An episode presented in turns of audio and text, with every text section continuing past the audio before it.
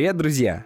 Вы слушаете подкаст «Вершки и корешки». Это наш четвертый сезон, в котором мы говорим о зависимостях. Кто же эти самые мы? Команда кафе осознанного питания «Мы есть» и я, Сергей Сивопляс.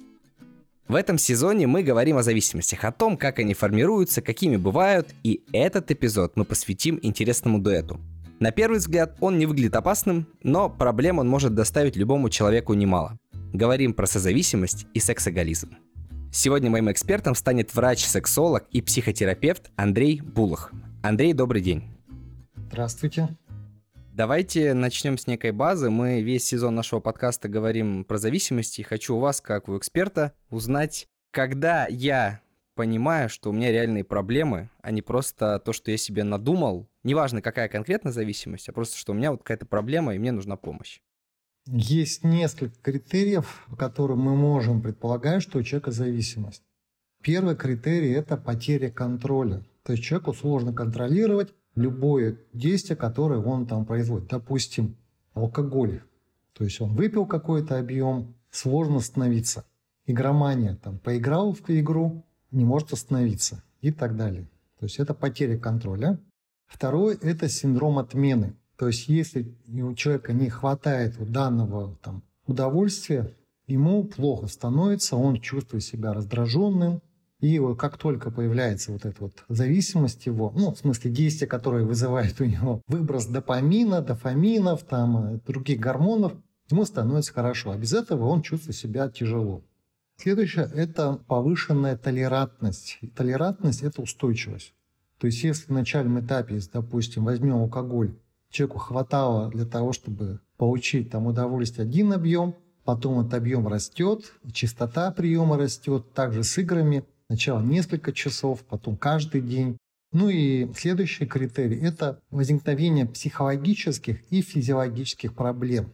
То есть у человека страдают, э, во-первых, психика, то есть ему плохо, если он не получает вот этот свой раздражитель любимый. Ему тяжело контролировать процесс, поэтому социально тоже страдает. Он понимает, что ему, допустим, нужно утром идти на работу, но он сидит в играх там э, или с алкоголем, Ежеминутное удовольствие дороже будущего, да? Да, да, то есть возникает социальный, вплоть до там человек э, не встречается там, с друзьями, не ходит на работу, то есть он полностью погружается в свою зависимость, которая приводит к тому, что у него могут возникать вообще проблемы вот во многих, и в отношениях, и в работе, и в здоровье и так далее.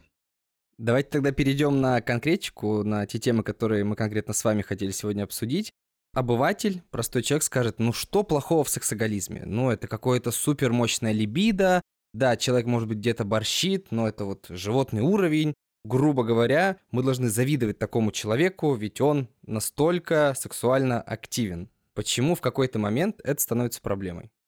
Наши потребности сексуально зависят от половой конституции. Половая конституция – это врожденный уровень мужских гормонов в первую очередь.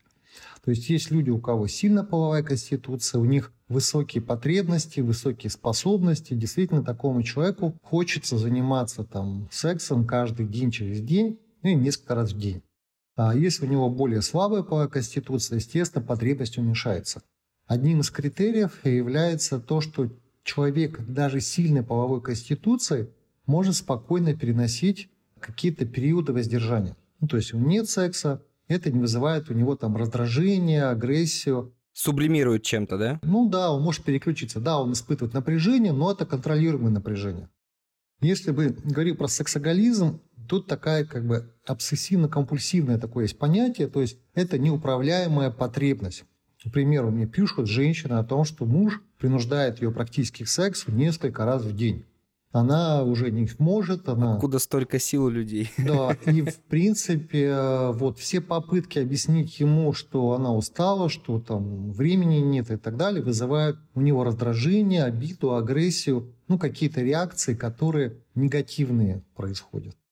Тут вот уже можно говорить про сексоголизм, когда вот таких критериях, про которые говорил уже в начале, они все проявляются, начинают, и человек очень тяжело вот воздерживаться. А вопрос сюда резонный. Но окей, хочет человек, мужчина или женщина в этой ситуации, неважно, три раза в день, четыре. Но при этом он там любит, уважает своего партнера. Что ему мешает хотя бы в половине из этих случаев просто сам удовлетвориться и закрыть свою физиологическую потребность? Есть такая история. Действительно, но вот сексоголики, они приходят на прием, говоря, что когда возникает сильная потребность сексуальная, они включают там стимуляторы различные, ну, сейчас ну, видео различные, сейчас варианты есть. И вот человек реализует свои потребности, но это не снимает у него ощущение напряжения. То есть он это делает, да, на какое-то время снижается напряжение, потом проходит. Плюс есть такая еще особенность сексоголиков, они, как правило, текут. Есть такое понятие течь по раздражителям. То есть толерантность возникает, и они начинают э, сначала фантазировать, потом просматривать, а потом реализовать какие-то варианты, которые ну, мало вероятно воспроизвести с партнером. То есть начинается поиск, они рассказывают о том, что они не могут предложить тот вариант близости, который их там возбуждает на сегодняшний день, потому что другие варианты уже не стимулируют. И они вот ищут каких-то там, говорят, я вот в принципе там за деньги готов пойти, то есть не могу удержаться, вот потом понимаю чувство вины, там риск заражения и так далее, и это все очень сложно остановить. Вот поэтому с партнером бывает, что некоторые не идут на партнера, но там возникает проблема, партнер может быть еще игнорирован. То есть мастурбация плюс какие-то поиски этих ощущений на стороне. Тебе вершки, а мне корешки. Пойдем немножко в другую тему, но достаточно смежную, в более эмоциональную, скажем так. Про созависимость хочется поговорить в параллель к теме сексоголизмом. Про то, что вот есть люди, которые у меня вызывают э, недоумение, я бы сказал, но я понимаю, что это уже в какой-то степени проблема, которые, знаете, не могут друг от друга отлипнуть. И где вот эта грань между крепкими отношениями, где все гармонично, где мы все время вместе, и созависимостью, когда вы уже на головах друг у друга сидите и вот не можете слезть. Действительно, бывает сложно провести грань между вот этими состояниями. Где-то глубокие личностные отношения, там, которые развивают людей, а где уже начинается какая-то вариант созависимости. Мы не берем сейчас варианты созависимости с какими-то ну, там, зависимостями. Ну, сложно говоря, есть семьи, где там кто-то алкоголик, а второй участвует в процессе, ну, поддерживает его за компанию. Типа, в одного не пьем, пьем вместе, да, один это алкоголизм. А можно даже вместе не пить. Да. Ну, а в данном случае э, мы берем ситуацию, когда вот э, людей именно эмоциональная такая созависимость. Как она проявляется? Одно из таких проявлений – это контроль партнера. То есть со стороны одного из партнеров постоянный контроль, может быть, с обеих сторон. Такая тоже ситуация бывает, потому что зависимые созависимые отношения по-хорошему чаще всего вступают два зависимых человека. Сказать, что один там более зависим, другой созависим, иногда бывает сложно. Действительно, они оба зависимые люди. Как детальки конструктора. Да, им вот они совпадают в этом. Ну, это контроль, это ревность, это вот обиды, когда партнер что-то не получает. Это требование приоритетов. То есть вот никаких подружек, ты там со мной куда-то там к детям не поедешь, потому что вот не надо, мы с тобой вдвоем, нам с тобой хорошо, зачем дети приедут, ну, если мы берем старшее поколение, вот зачем нам ехать, там, тратить это время. И здесь вот контроль, который, в общем, достаточно тотальный контроль возникает. То есть вот от того, что человек вынужден социально себя ограничивать и уходить в такие отношения. Ну, к примеру, я знаю пары, достаточно успешные пары, где, допустим, женщине пришлось уволиться со своей работы, для того, чтобы находиться рядом с партнером, ну, такой типа совместный бизнес, но они везде вместе, все постоянно, 24 на 7. При этом все попытки э, их как-то вот э, развести вызывают э, грусть, печаль. Ну, такое. Давайте, да, у нас такой формат есть. Мы идем по вершкам, по корешкам, то есть по байкам, мифам, легендам и всему тому, что пишут в интернете, и по каким-то более серьезным проблемам, которые, как нам кажется, мы с командой увидели. Начнем? Конечно. Они будут утрированы, сразу предупреждаю. Вершок номер один. Сексоголизм — это какая-то понтовая байка. У человека, да, высокая либидо, мы об этом уже поговорили, но он так просто оправдывается. Не нужно ему лечиться, в какой-то момент отпустит, остепенится, постареет, станет лучше. Вопрос отсюда вытекает такой. Насколько со временем, может быть, решается проблема сексоголизма, уходит она куда-то? И есть ли гарантия того, что вот если я психологически решил свои проблемы, то потом я не вернусь обратно к сексоголизму. Один из критериев – это толерантность. То есть одним из таких проявлений является то, что ему нужны новые, новые, новые ощущения. Вот у меня, когда приходят сексоколики, они вот приносят иногда целый список того, что они уже попробовали, чтобы вам не рассказывать, они прислали. И вот чем больше проходит времени, тем больше уже что-то уже не, ну, неинтересно. А сколько пунктов максимально было, да? Можете не говорить, что там было, но сколько пунктов? Две страницы А4 12 шрифтом. Первая строчка – обычно секс между мужчиной и женщиной. Ну, а дальше, понятно, да, все разнообразие, да. То есть это, ну, люди в течение нескольких лет собирали, ездили по миру, есть специальные клубы, где собираются такие вот люди-любители, ну, это пара такая. Вот приехали с тем, что их уже не устраивает то, что у них есть, они хотят что-то новое. Ну, я им дал вариант решения без э, поиска новых ощущений. А какой, не подскажете? Повысить качество ощущений. Потому что в основном это поиск новых раздражителей. То есть у сексоголиков это поиск новых стимуляторов, которые будут усиливать. Это, в принципе, я уже говорю, толерантность к стимулам. Есть стимул, когда человек может развить свою чувствительность настолько, что его интимные отношения становятся ну, очень яркими. Ну, к примеру, мужчина может испытывать очень такой яркий, длительный оргазм, если в, ну, в обычной жизни там несколько секунд, то при определенных практиках это несколько минут. Но это именно яркий, и при этом сила оргазма в несколько раз сильнее, чем при обычном контакте. Что-то типа тантрического секса и вот все в эту сторону, нет? Ну, не совсем, там, как бы это и секс, но там с элементами работы, естественно, там. Но это интересно для тех, кто хочет остановиться. Ну и плюс есть аспекты, которые зависимость проявляется в других еще, ну, не только в одном. Я говорю, что она редко бывает изолированы. Есть еще другие моменты, там покурил, выпил, потом пошел дальше и так далее, и так далее. Вот если мы говорим про пройдет, не пройдет, как правило, человек даже понимает головой о том, что ему хочется остановиться, ему очень тяжело вот это вот такое ощущение именно синдром отмены. Вот у них э, он не проходит. То есть возраст, конечно, может снижаться сексуальность, у этих вот поиск новых, новых, новых и страх, что это когда-то остановится. Наоборот, страх, что это закончится. Вершок второй. Зависимость от порно – это какая-то страшилка для подростков. Из разряда будешь мастурбировать, ладошки волосатые будут, все вот это вот. Все так или иначе смотрят, кто-то просто скрывает это, и ничего, никто из них зомби не стал. В какой момент просмотр э, порно становится проблемой и становится зависимостью? То есть где вот эта грань, когда человек уже не может без него? Что происходит? Ну, вы правильно сказали, что на самом деле порно смотрели практически все взрослые люди, но редко кто не смотрел.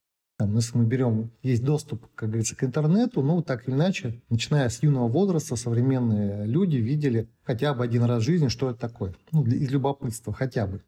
Есть моменты, когда просмотр может как-то стимулировать, да, какие-то новые информации, возможно, да, потому что разные есть варианты, есть достаточно качественные в плане, там, есть такое, знаете, порно для женщин. Записывают женщины для женщин. Отличается очень сильно от порно для мужчин инструкция по применению, так сказать. Да, то есть оно там, ну, как обычно, то есть там больше прелюдий, больше эротики, ну, там есть, конечно, там критерии порно, но это все-таки более такая, скажем, есть какая-то элемент отношений. Поэтому женщина снимает для женщин совершенно другое порно, а не порно для мужчин.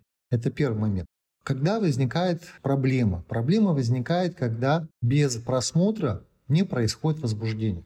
То есть порно является обязательным условием. К примеру, приходит пара, и женщина говорит о том, что у мужчины не возникает там, возбуждение эрекция, пока он не посмотрит порно. И на сегодняшний день у них, э, в общем-то, секс заключается в том, что он включает порно, возникает возбуждение, они занимаются сексом, при этом он продолжает смотреть порно. Я ощущаю себя заменой его руки. Ну, никак, потому что это не я его возбуждаю как партнерша, да, я просто вот человек, в которого он, э, в общем, производит контакт. Ну, второй момент, как я уже говорил, это потеря контроля. То есть человеку очень сложно остановиться, он ради просмотра понимает, что это делать нельзя, то есть там может испытывать чувство вины, но срывы, вот это ощущение срывов э, у многих людей, это как с курением, с алкоголем, вот этот элемент срыва, он есть, если человек срывается, то есть напорно, да, вот я терпел, терпел, там, сорвался, да, и когда начинает уже мешать это реальной жизни. То есть вот надо пойти куда-то, вместо этого человек включает там, порно, начинает смотреть его. Вот это уже такая проблема, которая такое компульсивное, неуправляемое желание смотреть. Ну и проблемы в отношениях с партнером. Партнер не нужен, вот нужно только вот это. Тебе вершки, а мне корешки. копнем в корешки по сексоголизму, по всем вот этим а, проблемам. Что страшнее, женский или мужской сексоголизм? И чем он кардинально отличается, если отличается? Вообще психология, физиология мужская и женская отличаются. Если мы говорим про мужчин, у них э, процесс э, возбуждения, ну и вообще он происходит быстрее, ну, в целом. Плюс практически каждый контакт заканчивается оргазмом. Ну, с эякуляцией связаны эти вещи. И, в принципе, мужчины, ну, чаще текут поэтому, ну, в общем-то, получив разрядку, они останавливаются. Дальше могут продолжать, ну, легче. Что касается женщин, у них включается больше зон, потому что у женщин психологические аспекты имеют значение. Сам оргазм – такая вещь, которая требует большего включения. Поэтому у женщин, если начинается сексоголизм, это, как правило, более агрессивная форма, потому что проявлять, допустим, сексуальные провокации стороны мужчин даже сегодняшний день это с законами определенными, да, это попытка там насилия сексуального, да, и сейчас очень много таких есть дел уголовных, когда женщина активно проявляет свой интерес сексуальный, как правило, в социуме воспринимается, ну, менее болезненно, так скажем. Женщина, то есть и мужчина, о, классная, она там всех хочет, она очень активная, то есть такая сексуальная. Поэтому часто женский сексоголизм не воспринимают вот серьезно. И меньше порицают. Ну да, потому что вот у меня были случаи, когда там мужчина говорит, я боюсь жену из дома выпускать, потому что ну, ей только стоит кого-то увидеть, начинаются всякие там моменты. Ну, это животное же что-то уже прямо. Да, это отсутствие контроля. То есть э, есть исследования, которые говорят, что у всех людей зависимых есть слабость регуляции врожденная, ну, это наследственная, может быть, у папы с мамой там, допустим, есть какая-то зависимость, к примеру, алкогольная зависимость, то шанс развития зависимости у ребенка несколько выше. Плюс есть гены изменщиков. На самом деле у мужчины он один, у женщин два гена. Эти гены, их можно обследовать, выявлять. То есть шанс выше, что женщина может быть изменщицей с учетом двух генов или да, как? выше. Потому что с точки зрения природы женщина менее толерантна вот к сексу. Опять же, вторая причина, потому что мужчина все равно ограничен своими возможностями, у него иначе эрекция не появится. То есть сексоголик, даже если там активный мужчина, у него все равно там после какого-то контакта просто эрекция не возникнет. Перезарядочка нужна. Да, да, нужна рефрактерный период, перезарядка, восстановиться и так далее. У женщины нет рефрактерного периода, и она может вступать в сексуальные отношения с десятками мужчин за короткое время. Там рекорд там, ну, по тысячу мужчин, современный рекорд. Ужас какой. Ну, там, порнозвезд. Поэтому мужчина тысячу женщин вряд ли ну, сможет удовлетворить в связи с физиологией своей. Корешок номер два. Какова роль партнера в отношениях с сексоголиком? То есть как вести себя, что делать, чтобы, ну, не просто разорвать отношения и сказать, нет, все, я с тобой жить не могу, ну, типа, это невыносимо, это не мой путь, я, там, не знаю, моногамный, ну, если там речь, понятно, об изменах, или я не хочу по 10 раз на дню, какой алгоритм действий? Первый фактор, чем раньше будет выявлена эта ситуация, тем выше шанс, что решится. Потому что если партнер идет сначала на согласие, то есть я согласна к такой чистоте, потом возникает там отрицание, я уже не готова к этому. А что ты раньше-то, да? Ты меня обманывала, ты тоже говорил, что тебе нравится или тебе нравится. Ну, там, получается, что партнер как бы обманывает в начальном этапе, соглашаясь на те действия, которые у сексоголика есть. Поэтому если вы понимаете, что потребность партнера или там любая зависимость выходит за рамки того, что вы можете принять, естественно, нужно мотивировать человека на решение этой проблемы наиболее ран... ну, раньше всего. То есть не затягивать там на несколько лет, потом говорит, я не готова уже, устала.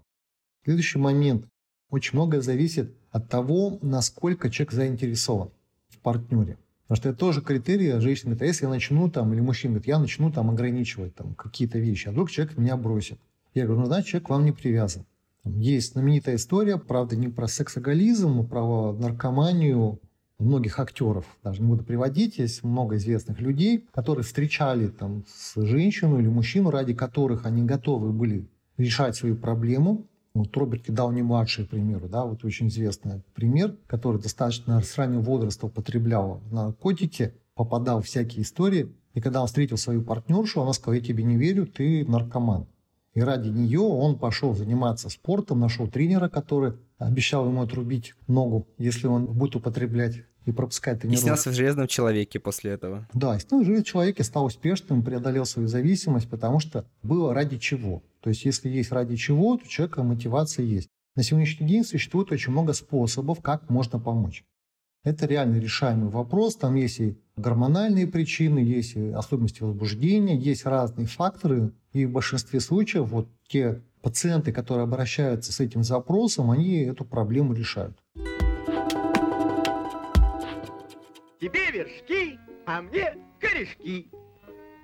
Идем дальше. Переходим в тему созависимости, которую мы вначале тоже э, затронули. Тоже будут вершки и корешки. Вершок тут номер один. Бесконечные смс, звонки, фразы в духе «ну ты мне должен или должна с первого раза отвечать». Это абьюз, доминация, созависимость или какой-то тотальный контроль? Что это такое? То есть вначале бывает, кажется, в отношениях, что ну там лишний раз беспокоит, свой какой заботливый, какая заботливая. А потом начинается вот этот контроль, и что с ним делать? Как решить проблему, ну, типа, на начальном этапе, чтобы потом не запустить это? Опять же, все сначала наблюдать. То есть, если э, это проявляется, это проявляется с начала отношений. То есть, одна ситуация, когда звонки по там, теме «доброе утро», если там люди не вместе, еще что-то. То есть, это тот, условно говоря, социально оправданные или там ситуационно оправданные переписки и так далее. Да, есть эмоциональные, созвоны, общение и так далее, но в любом случае в течение трех месяцев пара уже в основном о всем поговорила. Ну, то есть как что-то рассказала, какие-то истории жизни, что-то обсудили, и должно сформироваться определенный стиль общения. То есть если через три месяца после начала общения не меняется частота там, сообщений, если вы а, отключили телефон, и вам там приходят всякие смс ты где, ты с кем, ты почему, появляется ревность, контроль, то это повод вообще задуматься, а стоит ли в эти отношения дальше входить. Потому что не каждый человек будет воспринимать это как действительно проблему. Поэтому здесь вопрос чем раньше мы смотрим на эту ситуацию, тем раньше мы принимаем решение, тем меньше будет последствий. Это первый момент. Второй момент, э, что делать с этой ситуацией, естественно, поговорить с человеком. То есть, если человек понимает, что там и идет на то, что там действительно меняет свое поведение, ну, вот эти срывы, опять же, для нас критерий того, что у человека есть определенная зависимость, тревожное расстройство, другие проблемы. Ну, естественно, еще смотреть наличие зависимости у родителей как он говорит, как реагирует на партнеров, и часто это ревность. Вот ревность – это один из критериев э, достаточно раннего появления. То есть ревность – это уже повод для того, чтобы подумать об отношениях. То есть если проявляется ревность сначала, то есть чувство собственности, чувства какие-то другие, то это повод для того, что, может быть, эти отношения не стоит начинать, дальше будет хуже. А если отношения уже длятся несколько лет, там 2, 3, 4, и все было бы в целом нормально, были какие-то вот, э, скажем так, звоночки, но не было каких-то критических ситуаций. А потом это вот началось с какой-то X3 активностью и стало проблемой. Как правило, есть причины. Вот сколько лет я работаю, уже больше 20 лет я занимаюсь психотерапией. Всегда есть причины. К примеру, партнер обманул. То есть человек говорит, вот меня партнер контролирует. Начинаешь разбираться в ситуации, нашли переписку или какие-то реальные там проявления обмана. Естественно, если человек обманул, то доверия ему нет. Естественно, появляется сомнение, появляется контроль. То есть контроль хорошая штука, потому что отсутствие контроля приводит к определенным моментам, там, ну, скажем, свободы в кавычках, которая может восприниматься не совсем адекватно. Да? То есть она должна быть. Я рекомендую и мужчинам, и женщинам ну, не терять как бы, контроль над собой, над ситуацией, но не уходить так, знаете, попустительство. В то же время не контролировать избыточно. Как правило, если не было, появилось, значит, или какая-то проблема самого человека, который этот начал, там, может, какие-то психологические причины. У меня были ситуации, когда у женщины после тяжелого стресса психологического начинались вот эти вот страхи, панические состояния. Естественно, ее паническое состояние, страх оставаться одной, страх э, вот, то, что она потеряет контроль там, на улице, дома и так далее, приводило. И у мужчин тоже самое было. У меня После ковида были таких много историй, когда тяжелые перенесенные вот заболевания привели к тому, что у человека происходил срыв психологический, ну, физиологический в том числе, и появлялись сильные страхи, которые проявлялись вот таким вот гиперконтролем. Тебя, там, ты где, ты с кем, я боюсь. Ну, то есть как у маленьких детей, вот, когда они не уверены в том, что есть. Если это появилось, надо искать причины. Без причин ни разу не было. Хорошо, тогда у меня вдогонку еще один вершок на эту тему. Ну да, у нас одна страница ВКонтакте на двоих. И пароли друг друга мы все знаем, и переписки друг друга видим, и геолокации у телефонов подключены. Это потому, что у нас просто нет секретов друг от друга. Вы ничего не понимаете. У меня вопрос здесь такой. Это же тоже какая-то крайность. То есть э, нет какого-то личного пространства, где может человек себя чувствовать комфортно. У него даже может не быть вот этих секретов, обманов, прочего, но ощущение, что у него есть этот типа тихий уголок э, личный, оно же очень важно. Это все очень индивидуально. Вот есть люди, которые сами оба находятся в таких созависимых отношениях, и им обоим это комфортно. То есть им хочется, они хотят быть вместе. И в этой ситуации у меня есть пары, которые там действительно, у них открыты соцсети, телефоны, ну, еще работают совместно, поэтому удобно, когда все вместе. И там они вместе 24 на 7, при этом у них очень гармоничные отношения в целом, и в отношении, в интимных отношениях и так далее, но у них есть понимание, что есть личные границы. Допустим, у мужчины есть возможность там, уехать с друзьями куда-то, там, одному съездить. И у женщины тоже может там, куда-то сходить. То есть нет гиперконтроля, но при этом, в принципе, они на связи. Да, и, там человек задерживается, у меня есть такие знакомые, говорит, вот позвоню жене, скажу, чтобы она не волновалась. Я ему сейчас, ну, не успеваю я приехать, обещал там к 12, я, ну, засетились. Он звонит совершенно спокойно, говорит ей, я сейчас задержусь, мы тут с Андреем сидим. То есть это опять же вопрос какой, да, доверие, потому что человек, пожалуйста, вот с кем ты сидишь.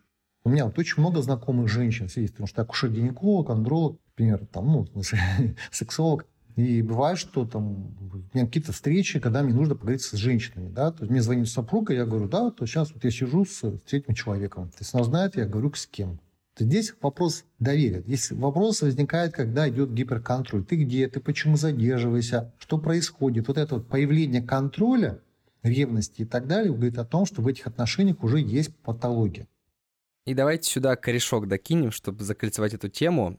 Ну и что, что я говорю, что мы любим гулять. Мы любим пиццу с оливками, мы любим этот аромадиффузор, мы, мы, мы. У меня есть э, знакомые, там, знакомые знакомых, где вот пары говорят «мы», вообще в любой ситуации. То есть, когда это, знаете, нет такого, что там я люблю вот это, мой партнер любит вот это, а вместе, да, у нас есть общие интересы, которые мы разделяем. А у них все мы. Это проблема или я тут нагнетаю? Видите, для каждого человека есть своя норма. Да? Для кого-то вот там норма это вот такая, кого-то норма другая. Если это устраивает человека, они не испытывают дискомфорта и реально не испытывают, то это в принципе нормально. То есть если кто-то испытывает дискомфорт от того, что мы-мы, там, да, нет вот этого ощущения своих границ, ощущение «я», кто я, да, где я, то в таких ситуациях возникает попытка сбежать. Всегда это происходит. Попытка сбежать может быть совсем уйти. Попытка сбежать – это уйти в работу, куда-то придумать, куда-то поехать. Да? Раньше мужчины в гараж уходили. Тоже такая история была. Сейчас... Выпивали там. Ну да, то есть в выходной день ему нечего делать. Он неделю работает, не участвует в семье, практически в жизни семьи. А в выходные уезжает там, в гараж там, да, еще куда-то.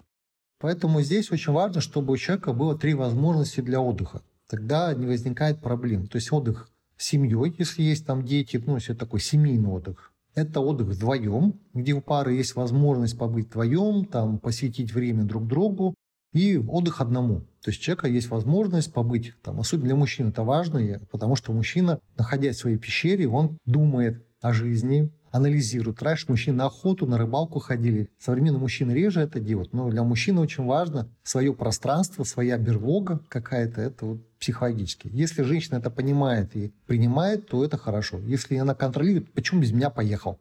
Зачем ты это сделал? Ну, тогда проблема уже может возникать. Или зависимость, мужчина боится Случаи были, когда мужчины из страха, ну, пример, вот у меня есть пара, где женщина запрещала детям пить колу различную. Естественно, чтобы муж не провоцировал, она ему тоже запрещала пить колу. Он любит ее. Он ее не пьет там постоянным режимом. И он мне рассказывал о том, что дошло до смешного, что он по дороге покупает себе колу, маленькую бутылочку, выпивает, потом чем-нибудь заедает, чтобы жена не почувствовала запах колы. Я говорю, ты рассказываешь, подумай, да, это как ты вот когда был юн, там, если покурил, в тихушку от родителей. То есть какие у вас отношения? Или мороженку зимой поел, да? Мороженку зимой поел, да. Вот спрятался, съел мороженку. Да. Ну, это взрослый человек, самодостаточный, при этом очень успешный. Вот в реальной жизни человек. То есть он сам рассказывал, я говорю, послушай себя. Он сам посмеялся над собой. Тебе вершки, а мне корешки. Андрей, можно говорить об этом еще долго. Давайте мы из того, что нам удалось обсудить, попробуем дать какой-то главный совет всем сомневающимся, всем тем, у кого есть какие-то вот эти звоночки первые, у кого есть вопросы к себе и, может быть, к партнерам, что делать и вообще э, как быть, чтобы было легче, проще и понятнее бороться со своими внутренними демонами? Ну, самое важное – это осознать, что они есть. То есть понять, что ты чувствуешь, того, что тебе говорят люди по поводу твоего поведения. Потому что очень многие люди понимают, что проблема есть, но ее не решают. Второй момент – это а, если ты сам не можешь справиться с ситуацией, есть люди, которые умеют с этим справляться и не могут оказать квалифицированную помощь на том этапе, когда эта проблема не разрушила тебя и твои отношения. Человек понимает, понимает, что это мешает. Следующий момент. Очень важно, чтобы окружающие люди давали таким людям четкое понимание, что у него есть проблема. Потому что некоторые, опять же, там, обидеть не хотят, там, близкие люди, особенно там, родители, понимая, что есть зависимость у ребенка от чего-то, там она может перейти дальше. Партнеры. То есть в начальном этапе они позволяют человеку проявлять свою какой-то вариант зависимости, не давая контроля. Естественно, тут очень важно, чтобы то окружение, которое было, оно не включалось в эту игру созависимости. И искать мотивации, для чего тебе это надо. Потому что здесь очень важный момент не только понимать, что у меня проблема есть, а что я получу, когда эту проблему решу. В этом э, ситуации я всегда квадрат Декарта рекомендую, то есть такой стандартная рекомендация всех психологов, психотерапевтов. Квадрат Декарта его можно найти в интернете. То есть что будет, если я буду с этой ситуацией, что будет, если я решу эту ситуацию, что хорошего, что плохого будет. И вот люди садятся и заполняют квадрат Декарта по поводу своей зависимости. У них возникает понимание, там, зачем мне она нужна, что хорошего она мне приносит, а что я получу, если ее не будет. Слушайте, надо запомнить и попробовать на себе. Андрей, спасибо большое. Да, было очень интересно. Спасибо большое, что пригласили. Всем всего самого наилучшего. Здоровья. Друзья, вот очередной эпизод у нас подошел к концу, и здесь, наверное, такая тема, которая вроде бы не кажется такой страшной и пугающей, как алкоголизм, как наркозависимость, как э, РПП и другие истории, которые мы уже обсуждали, но вместе с тем создается ощущение, что проблема есть, и если у вас возникают опасения, что вы можете быть в зоне риска или у вас уже есть зависимость от секса, от порно или от партнера от своего, то подумайте, как правильно сказал ранее Андрей, что вам нужно, чего вы действительно хотите и чем вы готовы пожертвовать ради этого, чтобы было хорошо не только вам, но и вашим близким. Поэтому думайте, делайте, и вы сможете справиться с любой напастью. На сегодня у нас все. С вами по-прежнему подкаст «Вершки и корешки». Обязательно слушайте наши прошлые сезоны, там вас ждет много полезных историй об организме и о том, как с ним подружиться. Впереди у нас еще один эпизод – который мы посвятим очень интересной теме. Ждите его, вы не пожалеете. Напоминаю, что для вас этот подкаст делают кафе осознанного питания «Мы есть», монтажер Артем Бухонин, редактор Дарья Селиверстова и я, Сергей Сивопляс. Слушайте нас на Яндекс Музыке, в Apple подкастах, ВК Музыке и на других любимых платформах. Услышимся.